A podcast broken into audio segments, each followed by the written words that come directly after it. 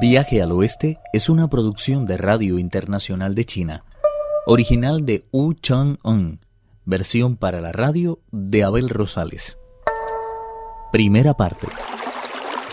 Con el nuevo día llegó la decisión de que Chupachie regresara otra vez al río de arena y se enfrentara al monstruo hasta sacarlo a la orilla, pero fue en vano. El monstruo fue muy inteligente. Estás tratando de llevarme hasta ahí para que tu compañero me corte la retirada. ¿Crees que no me he dado cuenta de tu juego? Si quieres proseguir el combate, tendrás que volver al agua. Al oír acercarse una especie de brisa, se dio media vuelta y vio al peregrino descendiendo de lo alto a la velocidad de un rayo. Cogió el báculo a toda prisa y se perdió entre las aguas. Impotente, el peregrino recorrió la orilla una y otra vez y al fin dijo a Chupache, Ese monstruo es más inteligente de lo que habíamos pensado. ¿Qué podemos hacer para obligarle a salir de su escondite? Creo que lo mejor que podemos hacer es ir a labrar con nuestro maestro. Luego de informar sobre lo ocurrido, el monje Tang dijo con mucha tristeza, ¿Cómo vamos a cruzar este río si es tan difícil capturar al monstruo? No se preocupe, maestro, aunque ese monstruo se ha mostrado más inteligente de lo que en un principio pensábamos. Tenga la seguridad de que terminaremos con él. Por supuesto, no vamos a cometer la imprudencia de poder arretarle. He pensado en algo más práctico. Voy a los mares del sur. ¿Qué piensas hacer allí? Todo este asunto de ir en busca de las escrituras fue idea de la Polisawa Kuan Yin. Tenemos ante nosotros el obstáculo insalvable de este río de arena. ¿Cómo vamos a superarlo si ella no nos ayuda? Pienso ir por consiguiente a solicitar su colaboración en tan ardua empresa, lo cual es mucho más razonable que luchar sin parar contra ese monstruo. Tienes toda la razón del mundo. Cuando la veas, agradecele de mi parte todo lo que hizo por llevarme al camino recto. Si deseas ir a visitar a la Bodhisattva, lo mejor es que no te retrases más y partas hacia allá enseguida. De esa forma estarás antes de vuelta. De un formidable salto, el peregrino se elevó hacia las nubes y enfiló el camino de los mares del sur. La Bodhisattva estaba disfrutando de la belleza de las flores del estanque del tesoro de loto en compañía de la princesa dragón portadora de la perla. Al oír el inesperado anuncio de la visita del peregrino, se dirigió hacia la caverna, abrió la puerta y ordenó que lo hicieran entrar. El gran sabio se postró ante ella con gran solemnidad. ¿Por qué no estás con el monje Tan? ¿Puede saberse qué es lo que te ha hecho venir hasta aquí? Como recordará, en el pueblo de Los Cao mi maestro hizo un buen discípulo, a quien usted puso el nombre religioso de Uneng. Tras dejar atrás la cordillera del viento amarillo, llegamos al río de arena, que el monje Tang es incapaz de patear. Por si esto fuera poco, en el río habita un monstruo que es un auténtico maestro en las artes marciales.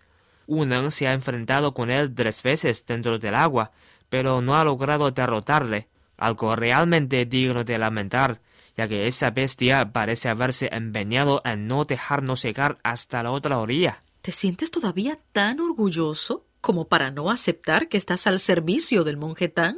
Lo único que he tratado de hacer ha sido atrapar a ese monstruo y obligarle a transportar a mi maestro a la orilla opuesta. Aunque no lo crea, no me desenvuelvo muy bien en el agua. Ese ha sido el motivo por el que Uneng se ha encargado de llegarse hasta su cubrir y retarle, pero me figuro que habrán intercambiado más de un insulto. Pero doy por supuesto que no han hablado para nada del asunto de las escrituras.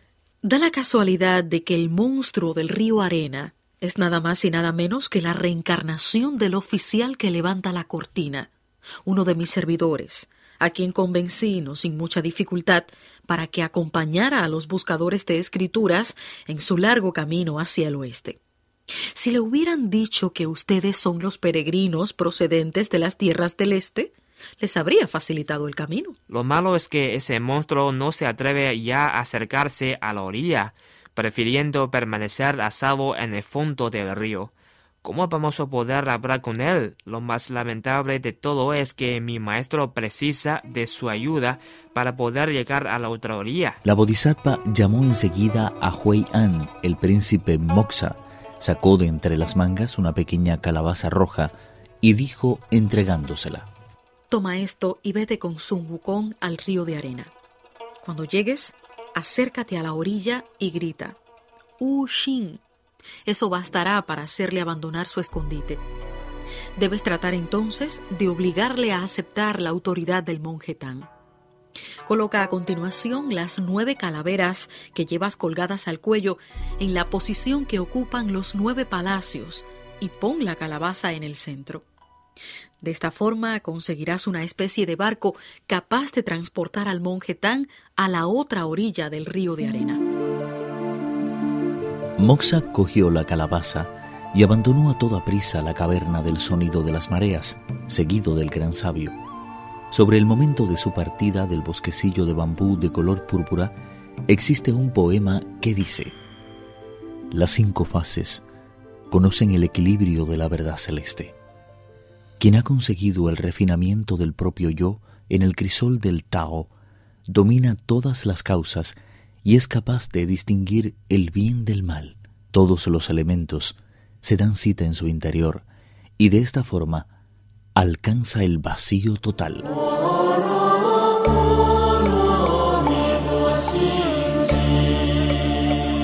Los viajeros no tardaron en llegar al río de la corriente de arena. Chupachie reconoció enseguida a Moxa y corrió a darle la bienvenida. Tras inclinarse ante Tripitaka, Moxa saludó a Pachie, que respondió entusiasmado. No sabe cuándo agradezco las enseñanzas que he recibido de usted. Sin ellas no hubiera conocido jamás a la Bodhisattva. Desde entonces he respetado la ley y me siento francamente orgulloso de haber entrado por la puerta del budismo. Sun Wukong explicó al monje todo lo que la Bodhisattva había dicho. Inclinándose ante Moxa, Tripitaka concluyó. En ese caso, lo mejor que pueden hacer es concluir la misión cuanto antes. Sin pérdida de tiempo, Moxa cogió la calabaza, montó en una nube y se desplazó por la superficie del río de arena. Wuching, el buscador de escrituras lleva aquí mucho tiempo. ¿Cómo es que aún no le has prestado la ayuda que prometiste? Temeroso del rey de los monos, el monstruo se había refugiado en el fondo del río y no se atrevía a salir de su guarida. Pero cuando oyó que le llamaban por su nombre religioso, supo enseguida que se trataba de la bodhisattva Kuan Yin y se le quitó de pronto todo el miedo. De un salto salió de las aguas y se alegró sobremanera de ver allí a Moxa. Sin dejar de sonreír, se llegó hasta él y dijo, Perdóname por no haber acudido antes a darle la bienvenida. ¿Dónde está la bodhisattva? No ha venido, pero me ha enviado a decirte que debes aceptar cuanto antes al monje Tang como maestro. Coge esta calabaza y las calaveras que adornan tu cuello, y colócalas siguiendo el orden de los nueve palacios. De esta forma construirás un barco en el que transportarás al monje a la otra orilla. ¿Dónde está el viajero de las escrituras? Es aquel que está sentado en la orilla este. Pensando que Moxa señalaba a Pachie, el monstruo dijo, No sé de dónde ha salido una criatura tan repugnante. Lo único que puedo decir es que ha luchado conmigo durante más de dos días enteros y en ningún momento ha sacado a relucir el asunto de las escrituras. Por lo que respecta a ese otro con cara de mono, es peor aún. Extraña que me pidas que vaya hasta donde ellos están. Viaje al Oeste, uno de los cuatro grandes clásicos de la literatura china. Versión para la radio, Abel Rosales. Actuaron en este capítulo Pedro Wang, Juan Carlos Zamora, Víctor Yu y Raúl López. Esta es una realización de Abel Rosales, quien les habla para Radio Internacional de China.